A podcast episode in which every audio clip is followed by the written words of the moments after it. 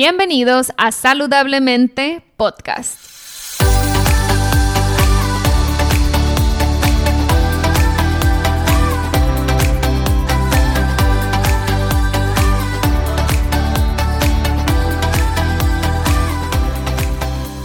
Mi nombre es Siria Velarde y soy Health Coach. Después de más de 10 años con problemas de salud derivados de una enfermedad autoinmune llamada Hashimoto's, finalmente pude recuperar mi salud. En mi recorrido entendí que la alimentación es una herramienta poderosísima para sanar el cuerpo, pero también entendí que no solo somos lo que comemos, sino también lo que pensamos y sentimos. En este podcast te compartiré en cada episodio las técnicas y herramientas que utilicé durante mi proceso de sanación. También buscaré traerte testimonios de personas inspiradoras que lograron cosas impresionantes en sus vidas. Sin más, empezamos. Hola, hola, bienvenidos a Saludablemente Podcast. En esta ocasión tengo como invitada a Sofía García, quien es especialista en productividad y manejo de proyectos. Y quise invitarla para que nos ayude al enfoque y a mejorar nuestra productividad. Sofía, ¿cómo estás? Muy bien, Siria, muy agradecida de estar aquí, feliz porque por fin se nos hizo después de no sé cuántos meses, es nuestro tercer intento, creo.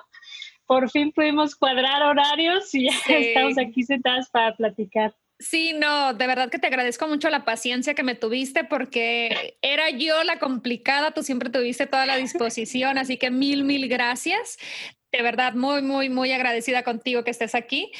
Eh, mira, eh, me gusta mucho el tema de la productividad, no porque yo sea muy buena en ese tema, al contrario, soy media desorganizada, pero eh, creo que a estas alturas del partido me estoy interesando mucho más y digo a esas alturas del partido porque cuando uno está en los 20, creo que la energía y el cuerpo te da aunque seas desorganizado, aunque no seas muy eficiente con tu tiempo, el, cuerpo te, aguanta largas jornadas, al final terminas haciéndolo todo porque tienes muchísima energía. Pero conforme pasa el tiempo, la energía disminuye, eso es un hecho. Y otra, muchas mujeres que me buscan a mí es porque traen algún tipo de desbalance hormonal, ya sea tiroideo o de hormonas sexuales. Y como yo ya lo he vivido en carne propia, cuando tienes un desbalance de ese tipo, Sofía, si tú no lo has vivido, eh, déjame te lo explico para poner en contexto qué es lo que me gustaría ofrecerles a las personas que escuchan el podcast. Eh, el enfoque es muy pobre, hay baja energía, se te olvidan las cosas. Entonces, hay más características, pero en términos de productividad, con esos tres elementos, imagínate cómo es que te vas a sentir productiva si no tienes energía, si se te olvidan las cosas. Y otra, hay muchos problemas para enfocarnos. Entonces, eh, por darte un ejemplo, te puedes sentar enfrente de la computadora y la primera hora o 40 minutos estás abriendo pestañas, buscando algo que se te olvidó en Google, menos lo que te sentaste a hacer. Entonces, eso es un gran problema cuando hablamos de productividad. Y si hay mujeres que nos están escuchando que son emprendedoras, son mamás, eh, tienen varios roles en la casa, este, de ahorita en pandemia, por ejemplo, educar a los niños en casa, las emprendedoras, híjole, mis respetos, porque es una chambota, que bueno, tú eres una emprendedora, sabes a lo que me refiero. Y ahí es donde digo que herramientas como las que tú promueves nos pueden ser de mucha ayuda, porque al final del día, aunque uno no se sienta al 100%, la vida sigue, ¿no? Los roles siguen y sí es importante trabajar en nuestra salud en el Inter, pero sin que se te caigan a andar malabareando y, y que no se te caigan las naranjas, ¿no? ¿Cómo le hacemos, Sofía? ¿Por dónde empezamos con estos temas de productividad? ¿Por dónde? Bueno, primero me, me gustaría empezar por el concepto de productividad. ¿no? Decimos productividad y tenemos que hacer todo perfecto, tiene que ser todo cuadrado, tenemos que hacer más, nos tenemos que enfocar muchísimo para hacer más, más, más y mejor las cosas, ¿no? Vas a abarcar muchísimas cosas. Y ese concepto está mal, mm, mal hecho, vaya. La productividad realmente no es para que abarques más o hagas más cosas, sino para que tu enfoque se vaya a las cosas importantes. Y aquí es donde a, estas mujeres como tú que tienen esto, esta falta de enfoque, falta de energía, que, que se dispersan de una cosa, una tarea u otra, es esta productividad entra, o sea, súper ad hoc a que atraerlas otra vez a lo importante y a enfocarlas en lo que tienen que hacer. Sistemas de productividad hay muchísimos, expertos de productividad hay muchísimos, ¿no? Ahorita me preguntabas, ¿cómo te presento como experta, como coach? Te decía, bueno, esos, esos términos yo realmente no me gusta manejarlos porque, o sea, realmente podría considerarme especialista. ¿Por qué? Porque llevo nueve años haciendo estos sistemas de productividad en mi vida al principio sin darme cuenta y luego me di cuenta juntando los puntos siempre, ¿no? Hacia atrás, qué funcionaba y qué no funcionaba para mí. Entonces, lo primero que quiero es que tomen esta perspectiva de productividad que es, no es hacer más, sino es poner estas prioridades en tu vida en el ámbito de familia, en el ámbito personal, que es súper importante. Lo primero que tienen que priorizar son ustedes mismas. Si ustedes no se tienen como el foco principal, no van a poder rendir para su familia, para su marido, para sus hijos, para su trabajo, para su emprendimiento. Entonces, la prioridad número uno es ustedes y luego crear estos sistemas alrededor que pueden ser tan complicados o tan sencillos como cada quien necesita y como cada quien se entienda. ¿Cuál es el mejor sistema? El que funcione para ti. Oye, pero es que ese sistema me tachan como loca. ¿Funciona para ti? Está bien, mm. quédatelo. Oye, ese sistema está complicadísimo, yo nunca podría, pero funciona para ti, quédate con ese sistema. ¿No? Entonces, quisiera empezar por esas dos cosas. Uno es prioridades, no es hacer más, sino hacer lo que es realmente importante para ti. Y dos, no estresarse por, es que esto ya no me funciona. Si no te funciona, cámbialo. Si te funciona, síguelo haciendo. la productividad debe ser simple, está para simplificarnos la vida, no para complicarnos, no para estresarnos ahorita decías que tienes nueve años en este camino. Platícanos un poquito cómo alguien llega a hacerse especialista en productividad. En productividad, en mi experiencia, tal cual, con experiencia, viviéndolo, investigando, metiéndome a, metiéndome a cursos, leyendo mucho, viendo muchos videos, aprendiendo de, expertos, vaya, de, de Pero hubo algún momento en que tú te frustraste también y dijiste, es que siento que no doy una con mi tiempo, no me organizo, o sea, ¿llegó un breaking point o eras la niña súper ordenada y disciplinada que eso ya lo traía en la mochila como una habilidad? Estamos en desventaja los que no. Okay. Es, es una combinación porque sí soy una persona muy organizada, muy ordenada. De hecho, yo me dedico también, este, digo, aparte de, de dar estas asesorías en manejos del, del, tiempo, también soy consultora de proyectos y startups. Mm. ¿Por qué? Porque puedo organizar cosas, o sea, puedo tener el, el mapa mental, así la vista de águila, agarrar procesos complejos, desmenuzarlos en, en procesos sencillos y planteárselos a las personas, ¿no? Entonces, ahí yo ya traía sin presa como esta habilidad para procesar rapidísimo y poner sistemas y conceptos. No todo el mundo tiene esa habilidad, pero sí, entonces, ¿qué es lo que hago yo justamente con, con Impermanente, ¿no? Que es esta plataforma digital, este podcast, es desmenuzar todos estos procesos que las personas tenemos como muy complejos o inalcanzables a veces que nos asustan, los, los, simplemente los, el escucharlos y dárselos masticados de una manera fácil de decir, esto puede funcionar para ti. Si no funciona, no pasa nada, prueba otra cosa. Y aquí te lo, te lo voy dando digerido. No, ahora tú dices un breaking point, pues sí he tenido varios breaking points de que he llegado a de que al agotamiento mental y físico, claro que sí, y te digo de estos nueve, años porque no es que haya utilizado un sistema en estos nueve años. He formado una cantidad, o sea, innumerable de sistemas. De hecho, en esta pandemia, se te puede decir, en este año de, de marzo para acá, he tenido, yo creo que vas, básicamente he cambiado 12 veces mis rutinas. Eh, esta semana implementé una nueva rutina que no tenía la semana pasada porque me voy acomodando conforme se va dando pues toda mi vida y todo mi entorno. Empecé un nuevo proyecto entonces que tengo que ajustar. Ajusté dos semanas, no me funcionó del todo y esta semana volví a ajustar. Ah, Entonces realmente estos breaking points, o sea, sí, sí hay que cambiar. De hecho, también hay, ahorita si quieres platicamos eso de cómo reajustas una rutina cuando ya llegas a ese punto de agotamiento, ¿no?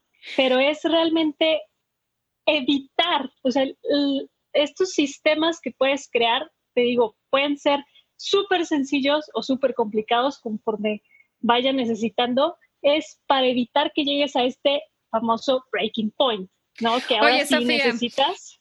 Y ahorita que mencionaste una palabra clave que a muchos nos hace ruido, rutina. La asociamos con algo aburrido, la asociamos con algo monótono, la asociamos con algo que no vale la pena vivir, casi casi si nos ponemos muy románticos, ¿no? Y queremos la aventura y nos han vendido esta idea de que la rutina es algo para la gente ñoña, aburrida, la que no disfruta la vida. Ahorita eh, me encantaría que cambiáramos esa perspectiva, porque ahorita yo creo que las rutinas reducen muchísimo el estrés, pero tú eres la experta en eso. Platícanos tu concepto de rutina y cómo le dirías a un cliente tuyo que se resiste a la palabra rutina. Mira, una rutina es como, como una dieta. Las personas te preguntan, ¿no estás a dieta? No, no hago dieta. Ah, sí, estoy en la dieta keto, estoy en la dieta. Realmente esos son, son nombres de dietas, pero tú tienes una dieta siempre, sí o sí. Si te estás alimentando, tú tienes una dieta. ¿no? Y cada quien va formando su dieta conforme va su experiencia de vida. El manejo del tiempo y una rutina es lo mismo. Tú tienes una rutina, sea consciente o inconsciente. Ok. Entonces, ¿cómo se lo planteo yo a, mis clientes, a mis clientas? Es, tú tienes la rutina, hazla consciente para que la utilices a tu favor. Un ejemplo sería, mi rutina es, de, mm, abro el ojo y ya estoy checando redes sociales, esa es una rutina, o sea, ya es algo que hago en automático, aunque no lo haga consciente y me resista a la palabra rutina aunque no sea ordenada, más bien, yo creo que todos tenemos estos patrones de conducta que son nuestra rutina. Para los que no eh, teníamos una rutina consciente, ayuda, no sé tú cómo lo implementes, hacer varios cambios de un jalón, empezar con un sistema de un jalón. A veces yo creo que vemos cierto tipo de personas y yo me considero una de esas personas, nos funcionan los cambios como de pasitos de bebé, ¿no? Cuando yo empecé un estilo de alimentación saludable, que ya tengo más de 10 años en este recorrido, y de hecho me hice vegetariana un tiempo, ¿verdad? Y antes incluso de, de certificarme como health coach para mí, yo, traía una dieta horrorosa. O sea, yo comía pizza con Coca-Cola y rufles encima, o sea, horrible. Entonces, la manera, en lugar de, siento que mi cerebro se hubiera resistido completamente si yo de eso me hubiera brincado una dieta keto, por ejemplo. Entonces, lo que yo hice fue, y de hecho, cuando me hice vegetariana, como era un cambio tan radical en mi alimentación, yo dejé primero la carne roja y ya cuando no me costaba trabajo, después de un mes, por ejemplo, dejé de comer pollo. Y después creo que lo que más me costó trabajo fue dejar de comer pescado. Pero te voy a decir que esa transición a mí me tomó un año completo. Hasta que ya dije, ok, soy vegetariana, no te como de ningún tipo de carne. Este, pero las transiciones que son de un día para otro, hay gente que le funciona y es como cold turkey, como dicen, y hace el cambio sin ningún tema. Yo no soy de ese tipo de personas. A mí me toma tiempo irlo procesando, que es, y creo que para mí es la única manera que tengo de que se vuelva realmente un hábito. Si no son llamaradas de petate, me duran 15 días, me canso, me enfado. Y en cuanto a rutinas, ahorita volviendo al tema de las rutinas, creo que tratar, mi problema es que trato de implementar muchos cambios de productividad al mismo tiempo y me queda claro que con eso, ah, para mí no funciona. Ahorita que, que mencionaste el tema de que es similar a una dieta, dije, ah, me acordé cuando me hice vegetariana, no lo hice todo al mismo tiempo, me tomó tiempo hacer los cambios. Ok. Claro, y tocas un tema que, que me encanta porque es de los mini hábitos. Mm. Y esto me encanta porque realmente, como tú dices, si quieres crear un cambio Hay gente que sí lo puede hacer. Yo, por ejemplo, sí he logrado hacer esos cambios. De repente digo, no, ya, esto no puede ser así, de levantarme a las 8 de la mañana, ahora me voy a levantar a las 6. Y lo logro, pero realmente sostener ese cambio a la larga es muy difícil cuando es un parteaguas.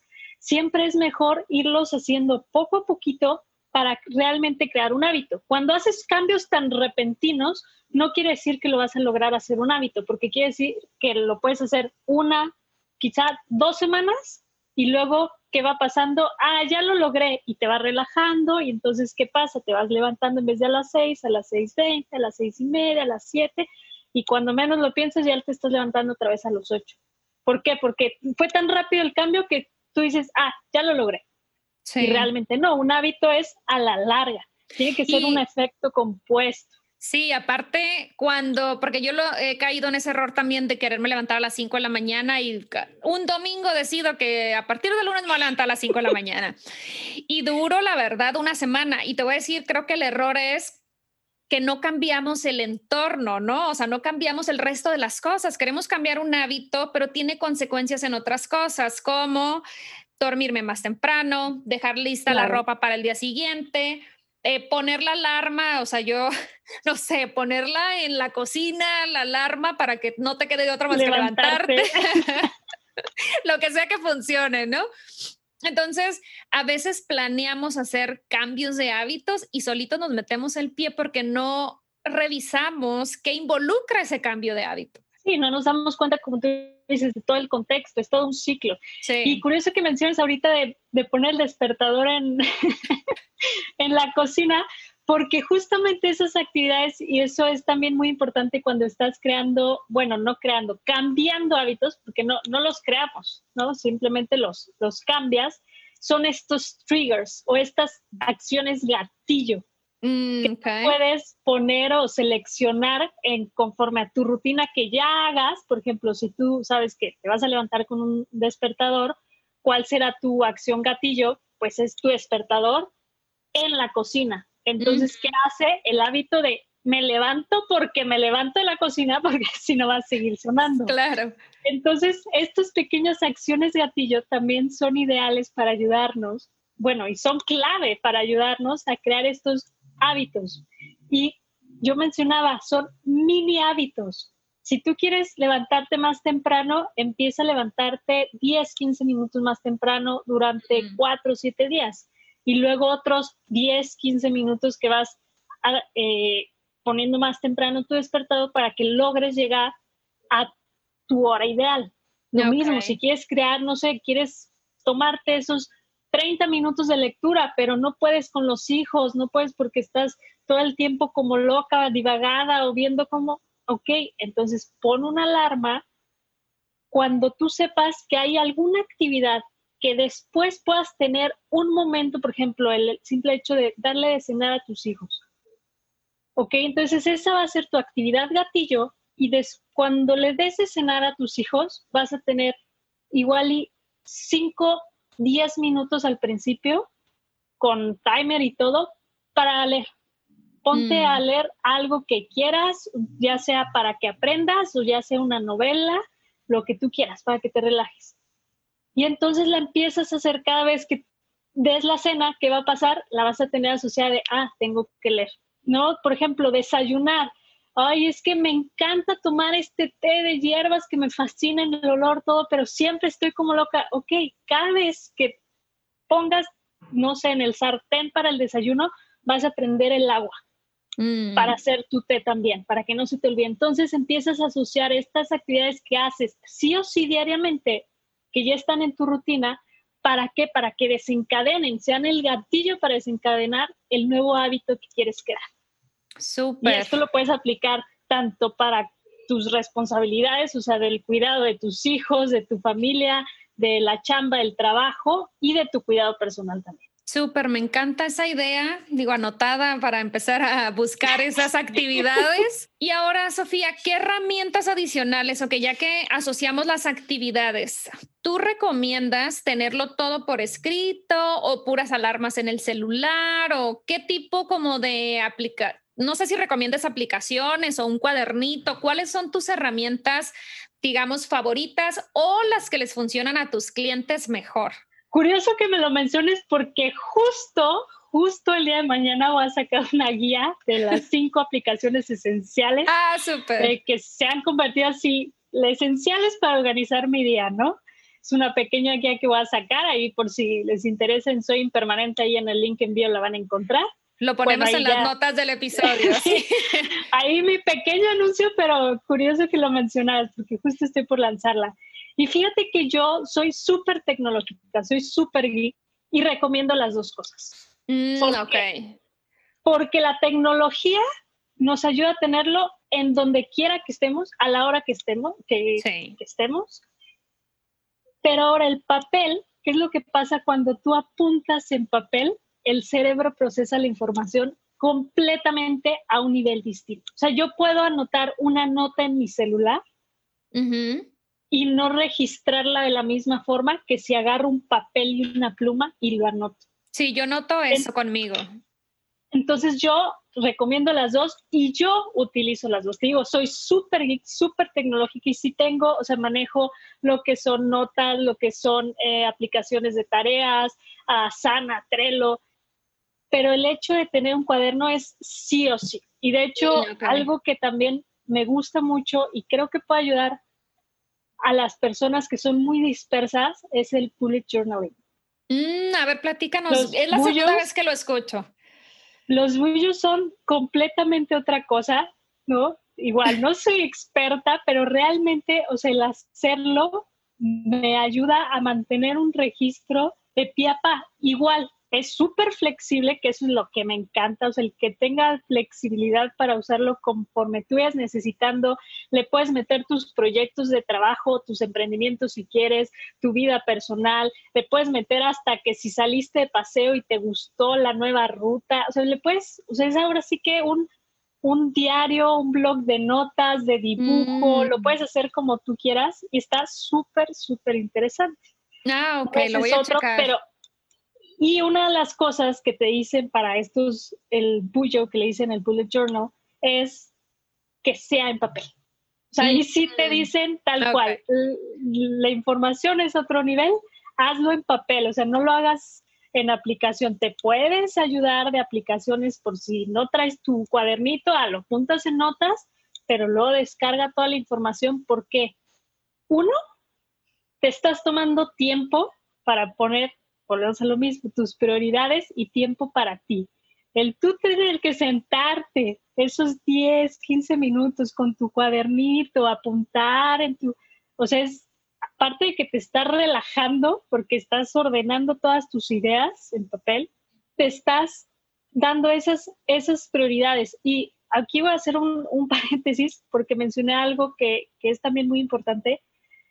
El cerebro es como una computadora, ¿ok? No sé, las, las que sepan de la computadora, hay una memoria que es la que se ve que se utiliza y hay una memoria atrás que está haciendo procedimientos en automático. ¿No? Por ejemplo, en una computadora, un proceso en automático es mantener la pantalla prendida. Tú no le estás pidiendo a la computadora, la computadora ya sabe que lo tiene que hacer en automático, que le tiene que dar esa lucecita para que esté prendida.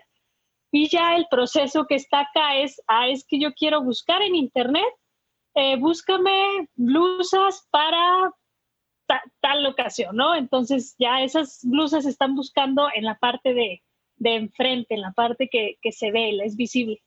Nuestra mente es igual. Nosotros tenemos un, un procesador en automático y este es el que nosotros tenemos que hacer consciente ¿Para qué? Para descargar toda la parte que le estamos haciendo conscientemente.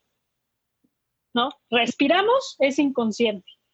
Oye, que si tienes que abrir, abrir la puerta, no piensas que si la vas a abrir con la mano derecha o la mano izquierda, ya lo haces en automático. Claro. ¿no? Tomamos más de 30 mil decisiones en nuestro día a día. Mm. El, más del 95%, más del 98% son en automático. Mm, ok. Y de ese 1% que es consciente, es el que nos abruma. ¿Por qué? Mm. Porque nos cargamos tanto, tanto, tanto, tanto, tanto, tanto, tanto, y no controlamos lo que también está pasando en el subconsciente que nos llega a abrumar. ¿Qué pasa cuando tú tomas esa conciencia y dices, ah, me puedo facilitar la vida haciendo estos hábitos, generando primero estos mini hábitos para hacer los hábitos, ¿para qué? Para que se pasen a la parte subconsciente que ya no me va a pesar ni me, ni me va a abrumar. Mm, Entonces empiezas a jugar con todas estas, es que es, te digo, es todo un ciclo, es un juego, también entra la, la regla del 80-20, ¿no? El 20% de lo que haces te puede dar el, el 80% de los resultados. Si eres alguien que carece de enfoque, esta regla es un must, o sea, le tienes que poner muchísima atención porque el 20% de las actividades que hagas en tu día te puede dar el 80% de satisfacción y decir, uff, logré todo lo que tenía que lograr en este día. Mm, Pero volvemos a lo mismo, anotarlas. Te tienes que sentar. Claro.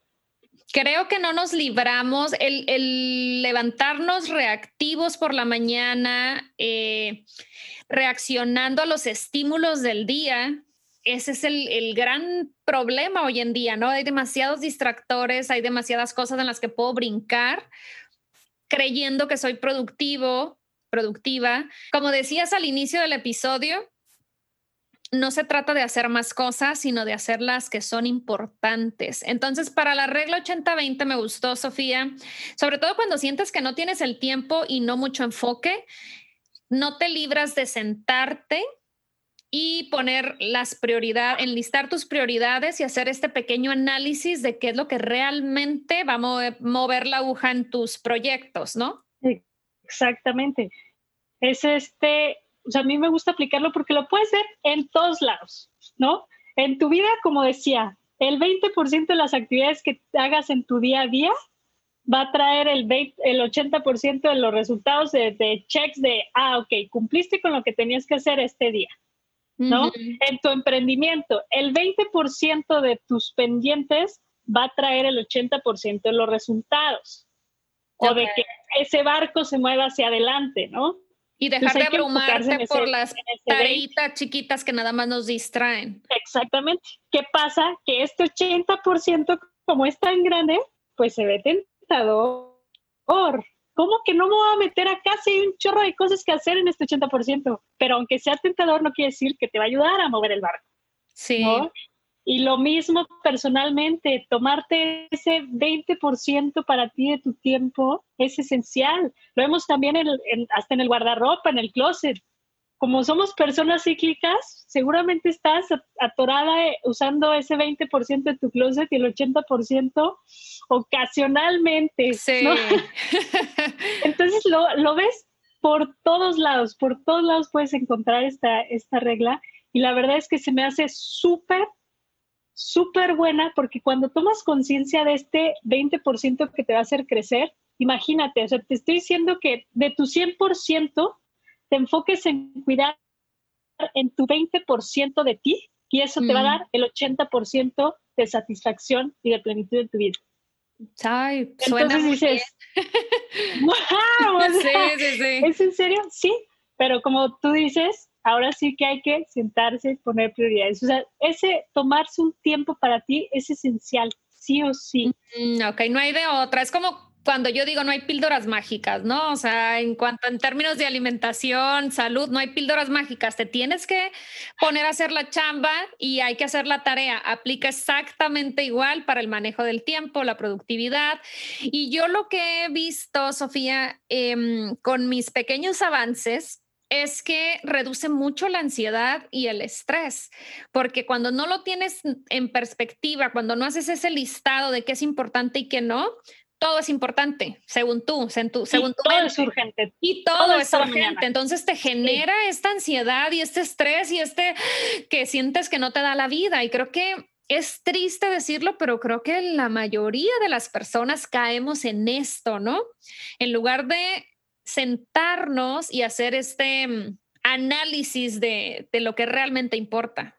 Ok, entonces recapitulando de los consejos, como dices, no hay un programa que sea mejor para todos. Cada quien encontrará la manera de, de adaptar uno, pero de las herramientas que has dado hasta ahorita es el bullet journal, eh, los mini, establecer mini hábitos como pasitos de bebé, e implementar pequeños cambios que casi que la mente ni se dé cuenta que los estás metiendo para que no haya resistencia. Em, hacer este listado, la regla del 80-20, que el mínimo de actividades que me va a dar el máximo de resultados. ¿Qué más, Sofía? ¿Qué recomendarías adicionalmente a esto? ¿Qué más? Tener una visión una visión de águila. ¿Qué es esto? Es preguntarte qué quieres lograr en uno, dos años. ¿no? Generalmente te preguntan cinco, diez años. A mí se me hace demasiado tiempo porque no es muy realista. ¿no? Entonces es, ok, yo donde estoy, independientemente a lo que te dediques, cómo sea tu estilo de vida, si tienes familia, si tienes hijos, si no tienes hijos, o dónde vivas, no importa, planteate, o sea, yo el día de hoy, o sea, tú, Siria, yo, Sofía, ¿dónde nos vemos en uno o dos años?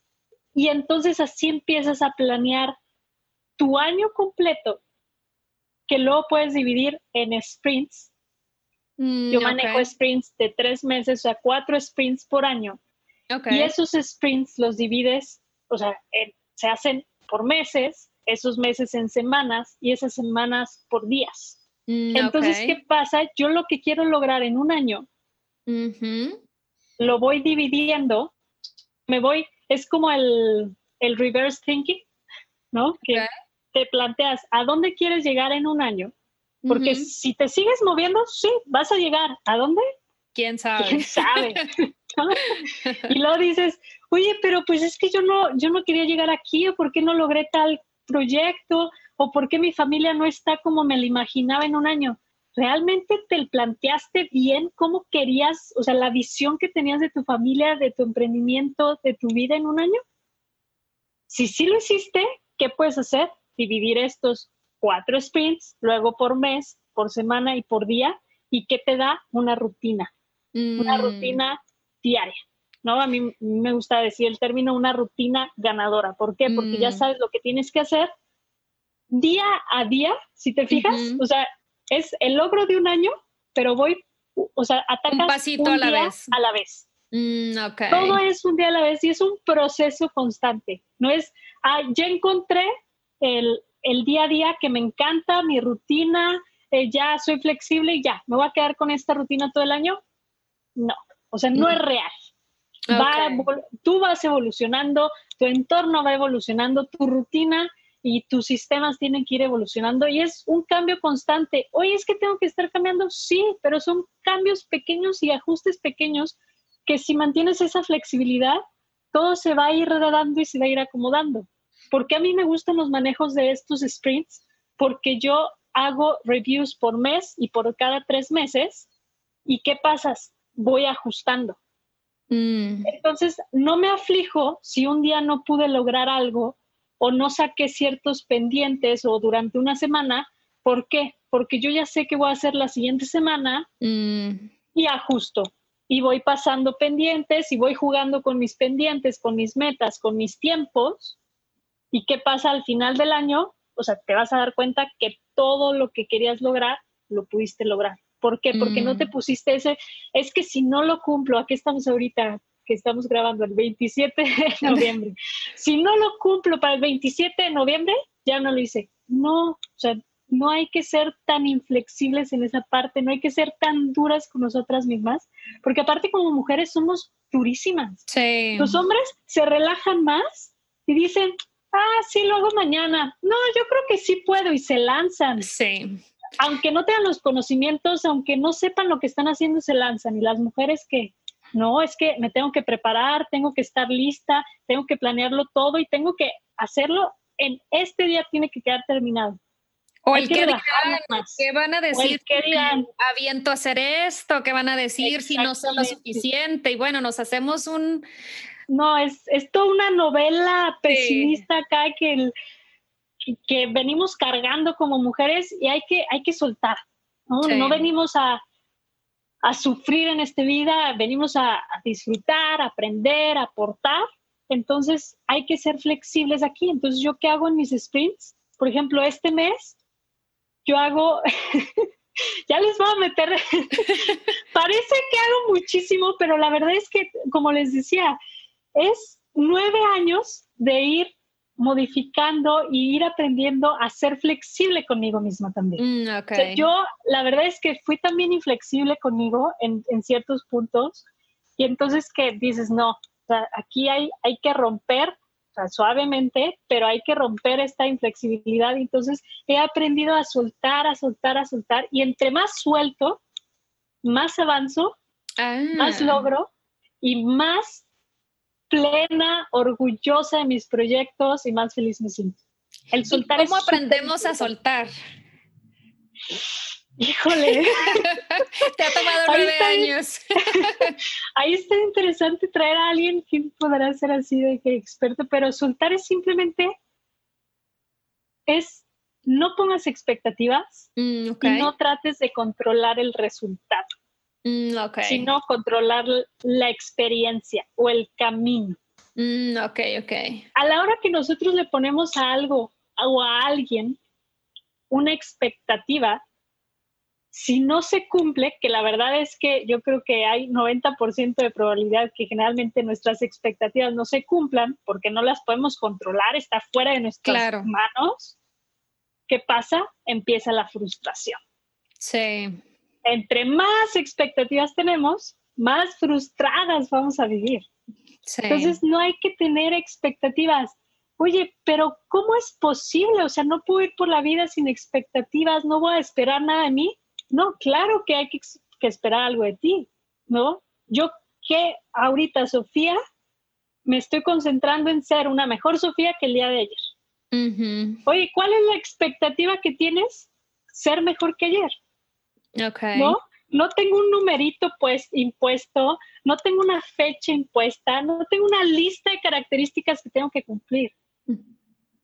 Simplemente es ser mejor, disfrutar más, ser más mm, feliz, hacer cosas que es, también mucho, también como de feeling. Mm. Tú sabes cuando te estás frustrando haciendo algo que no te gusta porque lo sientes. Y te estás forzando simplemente a hacerlo. Y te estás forzando. Y si fuerzas las cosas, no, o sea, Nada no, no, vas a avanzar, no, no vas a funcionar, te vas a estresar. Este estrés que va a hacer te va a crear estos bloqueos mentales. ¿Por qué? Porque le vas a empezar a echar más a la cabeza a este procesamiento, eh, el, que hablábamos del procesamiento que estás duro y dale y cómo le hago y cómo le puedo solucionar y tengo que estar presente para, para fulanito, para fulanita y luego mis hijos y qué va a pasar si no logran esto mis hijos y qué va a pasar si les falta realmente hay que soltar un poco este, tratar de controlar todo nuestro entorno, que es prácticamente imposible. Entonces, soltar, quitarnos esas expectativas y simplemente decir cómo quieres sentirte tú y cómo quieres ayudar o acercar a los otros a sentirse. ¿Quieres que tus hijos se sientan protegidos?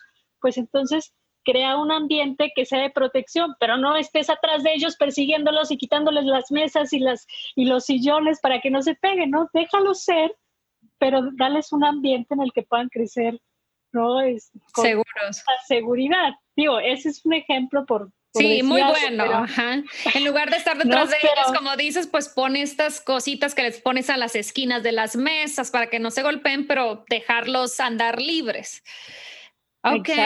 Sofía, y ahorita, mm, porque no te creas, ¿eh? yo estoy tomando nota de todo para aplicarlo en, mí misma. Este, esta planeación este, del año que tú haces, ¿dónde la, dónde la haces? ¿Es electrónica, es en papel? ¿Cómo, cómo la diseñas? De las dos, te digo, yo lo hago híbrido, ¿por qué? Porque el papel lo proceso a, a otro nivel, el simple hecho de ponerlo en papel o hasta platicado o sea, hasta ciertas cosas sí las platico. Y cuando las platico ya dijo, mm, no, esto no es importante y si no es importante, fuera, ¿no? Ah, o, no, esto a mí se me hace que, que no va a ser una meta chiquita de tres meses, a mí se me hace que va para el año y la voy a partir mejor en, en estos. Mm, Entonces, yo uso las dos eh, y lo que uso muchísimo es para, para papel, brain dumps, ¿no? O sea, todas las ideas que traigo, soltarlas, soltarlas, mm, soltarlas, soltarlas, soltar todo lo que quiero lograr, todas las ideas, ya sean profesionales, ya sean de, de viajes, eh, físicamente, ¿no? O sea, de, cuidado personal, de nuevos hobbies que quiero implementar, cosas que quiero aprender, que si quiero visitar a, alguna persona en, en específico, lugares a los que quiero conocer, proyectos que quiero probar. Entonces, todo, todo, todo ahora sí que todo lo, lo, voy soltando y eso ya lo voy acomodando. Y sí, mis sprints ahorita sí los tengo en, yo uso mucho Trello. Mm, ok. Entonces se me hace súper práctico porque son tarjetitas que puedes ir moviendo y vas verificando si, si Y todo el año lo tienes en Trello. Todo el año lo tengo en Trello. Así es. Por ejemplo, mis, mis, mis días a días y mis metas semanales las vacío a papel. O sea, día con día, algo súper importante, nuestro día no empieza en la mañana, empieza la noche anterior. Mm, me encanta eso. A ver, extiéndete en ese tema. Ok. El día empieza la noche anterior. ¿Por qué? Porque si yo me tomo cinco minutos en anotar, de hecho, aquí tengo, esta son mis pendientes del día. Y si te fijas, son cuatro. Sí. Y aquí estás tú. Ok. cuatro pendientes y me va a hacer avanzar en mi día, ¿ok? Mm.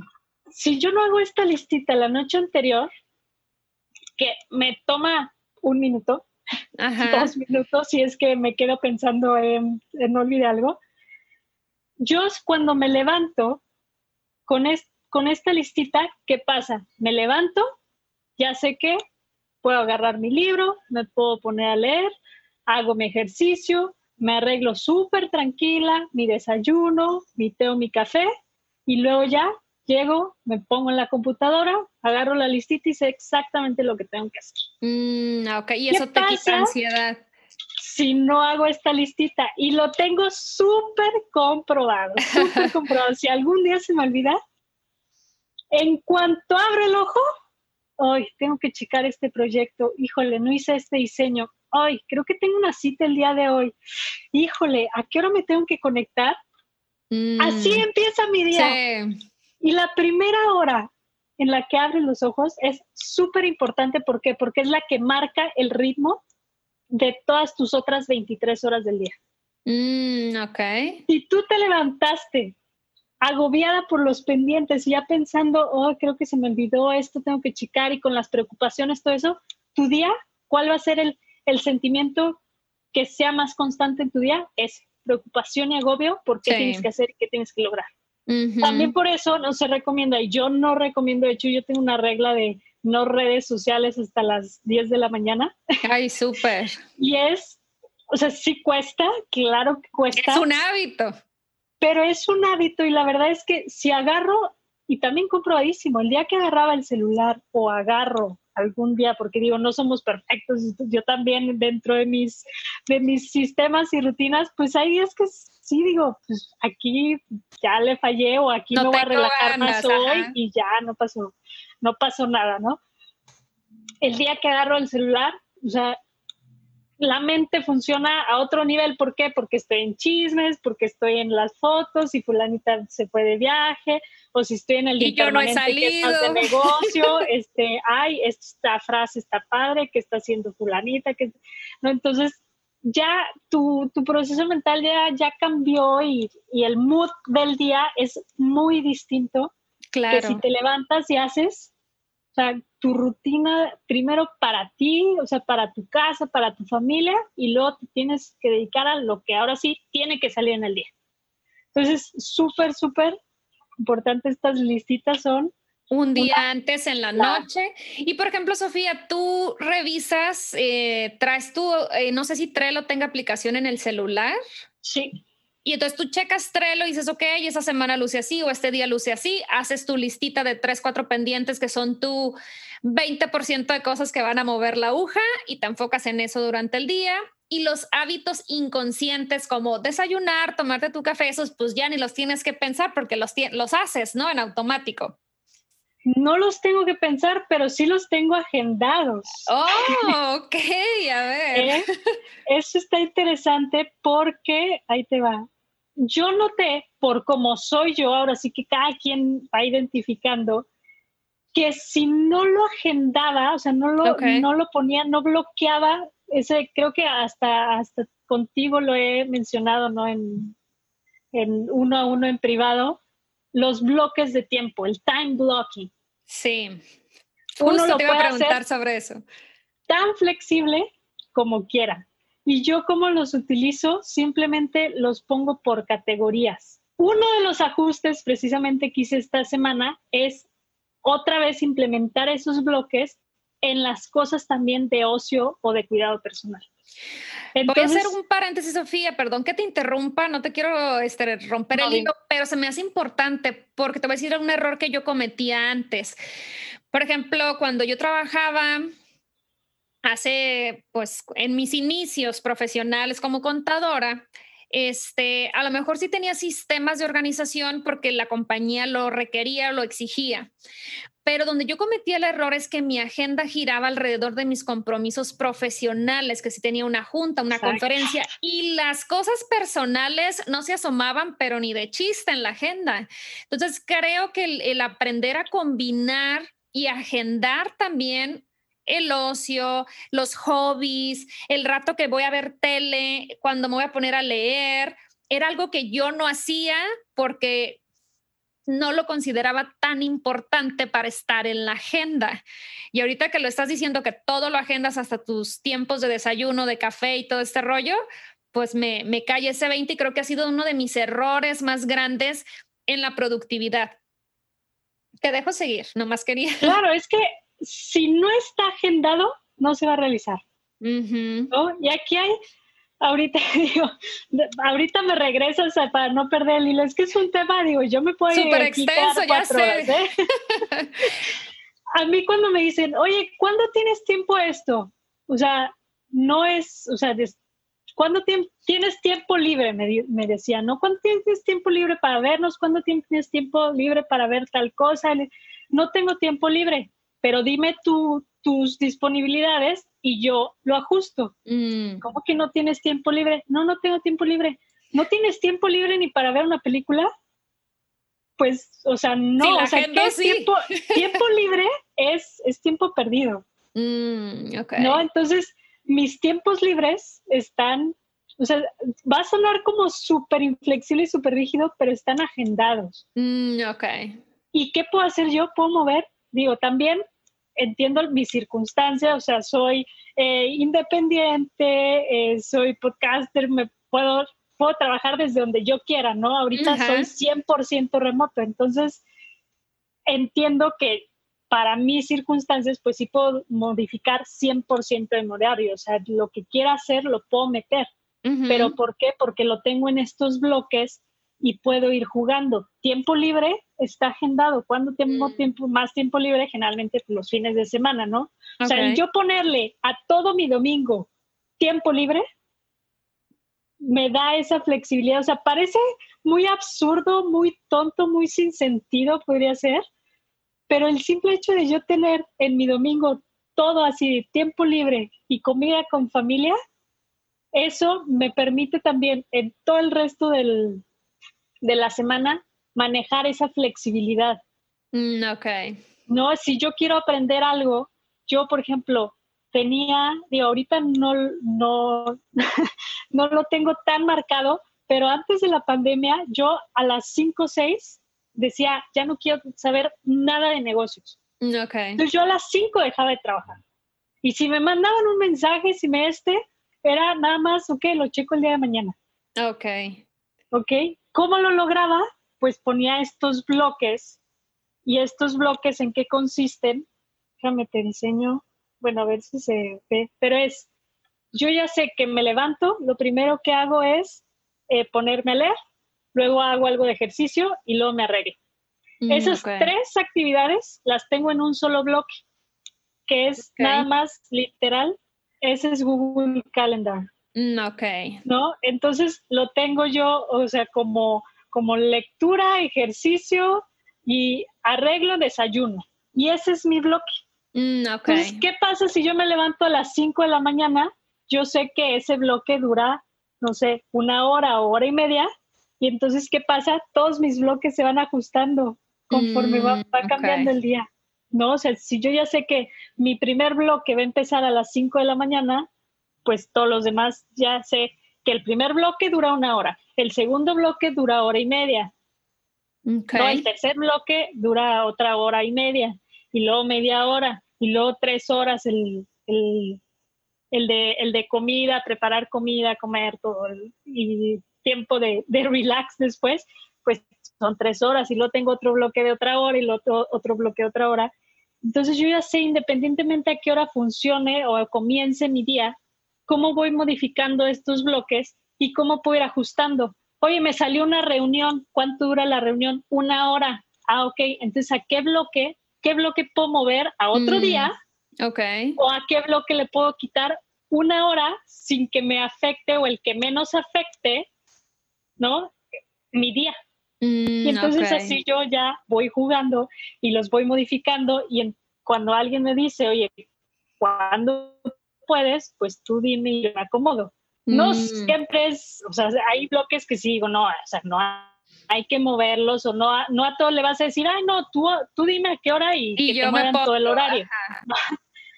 sí, tampoco, tampoco se trata de eso, pero sí tengo, no, por ejemplo, ahorita que, que este, decíamos de la, de la entrevista, los viernes se te acomodaban y a mí los viernes también son geniales, ¿no? Entonces, pues queda perfecto.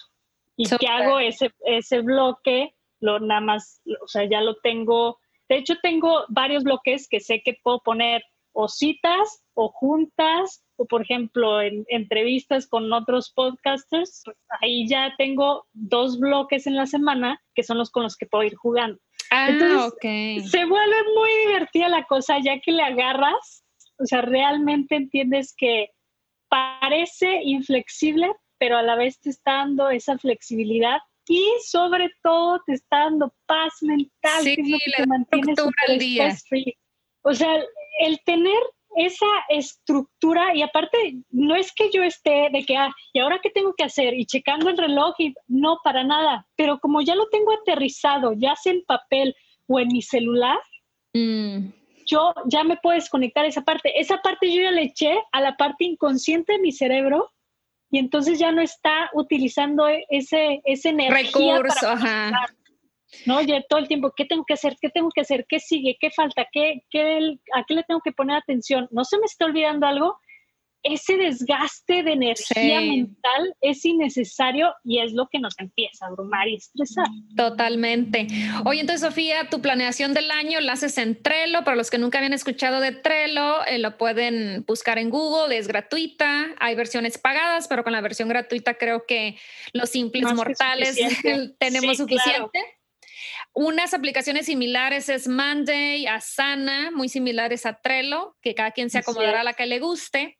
Entonces, digamos que en los proyectos de largo plazo usas Trello para todo el año y luego vas como desmenuzando y luego usas para el día a día, por decirlo, Google Calendar y tu, cuaderno de notas y el bullet journal lo usas a veces por temporadas o en sustitución de algo o dónde entras. Digo, nada más preguntando por tu rutina porque como dices, no aplica para todo el mundo ni tenemos que usar las mismas herramientas que tú, pero nada más para que la gente que escucha tenga más opciones para organizarse.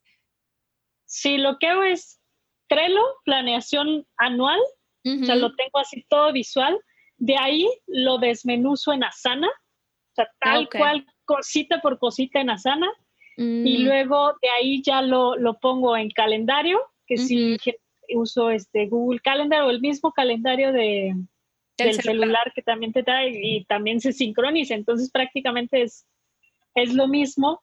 Y el Bullet Journal uso estas listitas, de hecho esta listita la hice ahorita aquí, pero realmente deberían ir en el, en el bullet journal. O sea, quiero ya, ahora sí, implementarlo totalmente en el bullet journal mm, porque quiero guardar ese registro. O sea, no, no estoy guardando el registro de lo que voy a, completando mm, durante, durante el paso del tiempo. Entonces, ¿qué pasa? Como buenas mujeres, llega un día y decimos, ay, no he avanzado nada. Nada, no he hecho nada. ¿No te das cuenta por qué? Porque agarraste tu papelito, agarraste tus notas y las notas se fueron al, al trash y este también lo rompiste a la basura y no sientes el avance. Y el bullet journal, te, o sea, es es un compañero también súper de accountability y te da todo el registro de todo lo que has logrado, lo que has hecho, lo que has, dónde has estado. Planeo mi mes, pero le pongo eh, una intención al mes,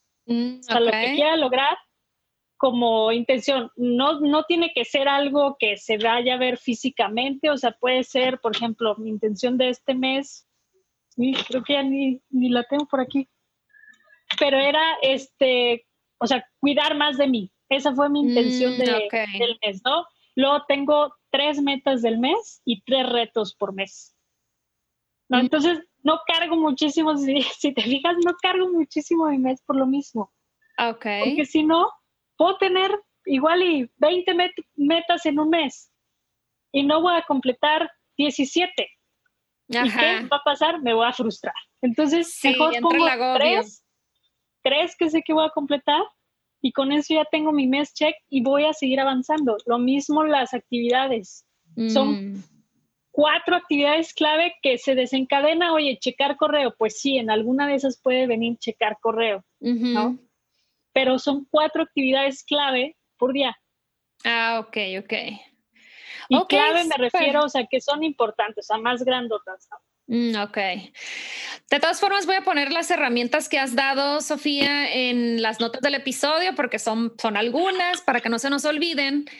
Ya para irnos acercando al cierre del episodio, algo que consideres clave que quieras reforzar a las personas que nos están escuchando. Sí, se los quiero desmenuzar en cinco pasitos. O sea, ¿qué pasa cuando ya llegas a este agobio, este agotamiento, quieres cambiar esta rutina o quieres reajustarla, son, o sea, cinco pasitos claves, sencillos, baby steps que pueden tomar. Es uno, hacer conciencia de tus actividades. Tómate ese tiempo para ti, porque al final de cuentas es de cuidado, el poner esa listita, tu 80-20, o sea, todas tus actividades y decir, ¿qué 20% de esta lista importa eh, y me va a hacer moverme y que 80 es de low priority, ¿no? El 2, revisa tus hábitos diarios.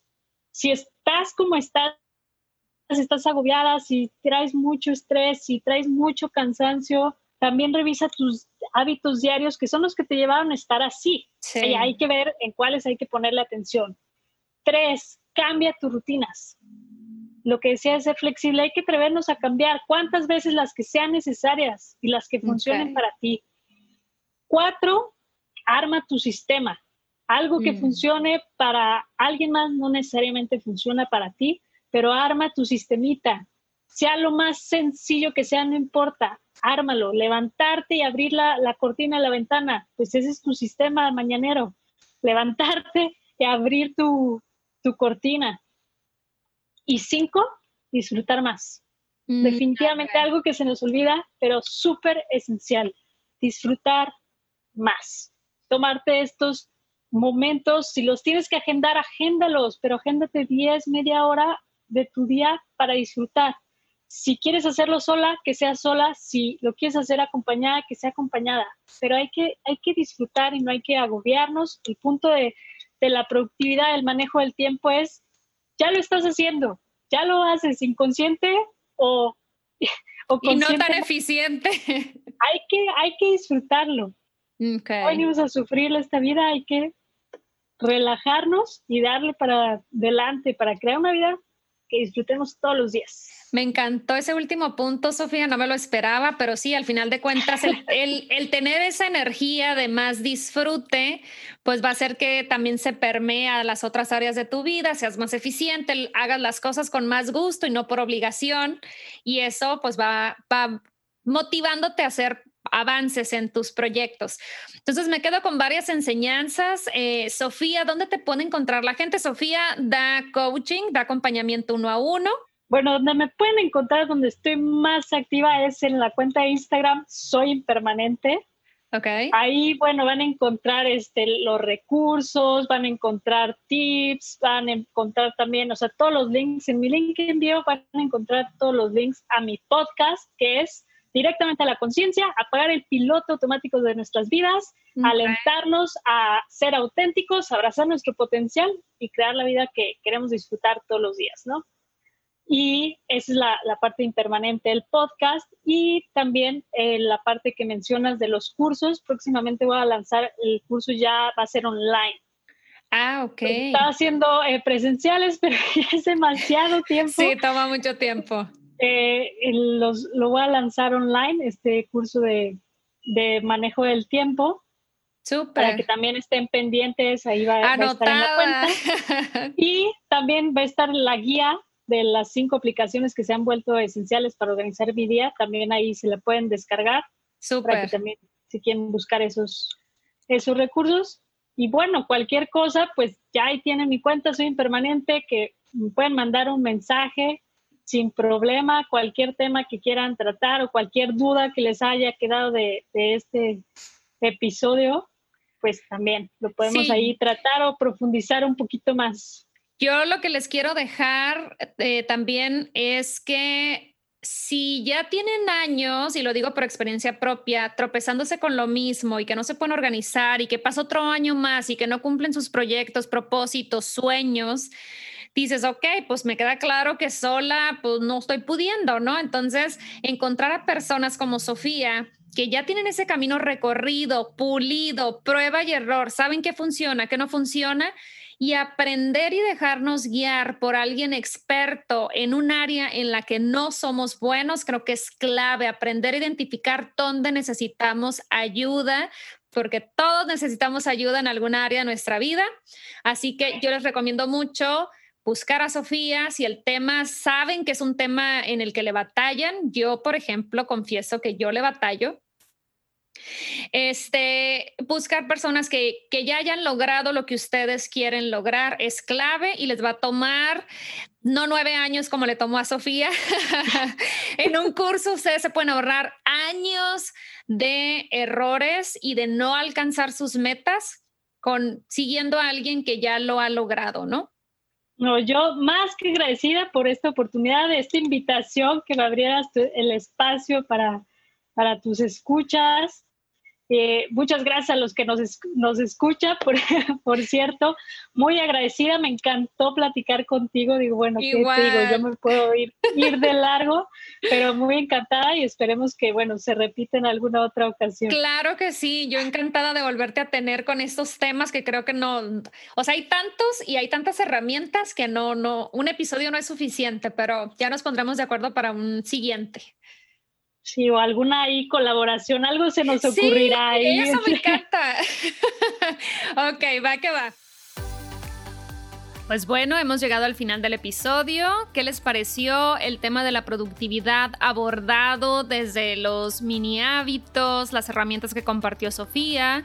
Les voy a dejar en las notas del episodio los enlaces para que conozcan este tipo de herramientas. Para mí, Conocí algunas, pero no todas. Entonces es irnos familiarizando con ellas y al final de cuentas es quedarnos con lo que nos funcione, como nos comentó Sofía en el episodio. Eh, y también con lo que, ¿qué es que me funcione? Lo que creas que puedas mantener en el largo plazo. Puede haber herramientas muy buenas, pero muy sofisticadas para lo que tú necesitas y si para ti es suficiente una libreta, y anotarlo todo en papel, adelante. Si tú eres de las que necesita a lo mejor una aplicación como Trello o anotar todo en Google Calendar, para todos hay. Hasta los que se organizan con post-its, mis respetos, yo no puedo, porque cuando hay proyectos en el largo plazo, es ahí donde se complica la cosa, ¿no? Donde lo dejas a la mente y si estás siempre haciendo cositas, cositas todo el día, pues esos proyectos no se cumplen o no les llega una fecha y se quedan ahí en el cajón y vuelven a estar en la lista de propósitos del siguiente año. Y de eso se trata este episodio. Por eso quería dedicar todo el mes de enero para eh, no cometer los mismos errores que cometemos cada inicio de año, ponerme metas imposibles desde la dieta, desde proyectos, desde ejercicio y al final de cuentas terminar a las tres semanas súper agobiadas y no lograr absolutamente nada. Vuelve esta sensación de no puedo, Em, no cumplo mis promesas, no soy suficiente y entramos en este remolino otra vez de estarnos castigando por lo que no hemos podido lograr. Pongamos en la mente que va más allá de la fuerza de voluntad. No es que no tengas fuerza de voluntad, sino que requiere un poquito más de herramientas y de planeación. Si tú lo agendas, le pones un día y una hora, seguramente ese sueño o ese proyecto que has estado posponiendo por años va a ver la luz del día. Entonces, esa es la importancia más grande, es recuperar nuestra confianza y palomear una tarea, un proyecto, es una satisfacción enorme, ¿no? Para los que este, tenemos ahí proyectos cumplidos eh, y que los vemos finalmente, tacharlos de la lista, es como, wow, y eso va reforzando nuestra autoestima, nuestra confianza en nosotras mismas. Son pequeñas promesas que nos vamos haciendo y yo eh, quiero cerrar el episodio con esta idea en la cabeza, más que un mil de herramientas de productividad, yo quiero cerrar con la idea de que todo lo podemos lograr. Y si no tienes la confianza y si han pasado muchos años donde nunca has logrado mantener o cerrar o terminar un proyecto, eh, yo te recomiendo partirlo en mini tareas porque a nivel mental es súper importante el nivel de logro. Si tú le vas tachando, poniendo palomita a una mini tarea, tu mente y te, da esta sensación de autoconfianza, de que puedes hacerlo, de que cumples tu palabra. A nivel psicológico, mental, tiene un impacto tremendo. Deja tú el proyecto. A lo mejor ese proyecto no lo vuelves a tocar nunca, a lo mejor no te das cuenta que no era lo que querías, pero vas desarrollando ese hábito mental, esa autoconfianza de que sí, efectivamente, cumples tu palabra y logras tus metas, que donde pones el ojo pones la bala, que ese es el propósito de este año, sin castigarnos, sin latigarnos, em, fracasando una vez más. Y repito, de eso se trata este episodio y todas las herramientas que se compartieron aquí. Que logres, ahora sí que mira, no me importa qué proyecto es, lo que me importa que te quedes y logres este año es recuperar tu confianza.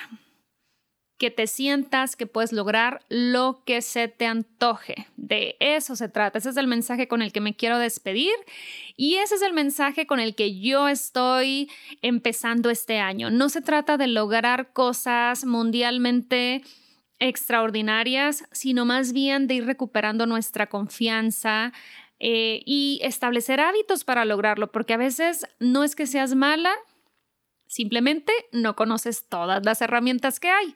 Y pues bueno, me despido, dejamos el episodio hasta aquí. Como siempre les recuerdo, les pido de favor enorme, si me pueden dejar un review en Apple Podcast, si es de cinco estrellas, mucho mejor. Eso me ayuda a que el podcast sea más visible día con día y más gente lo pueda encontrar.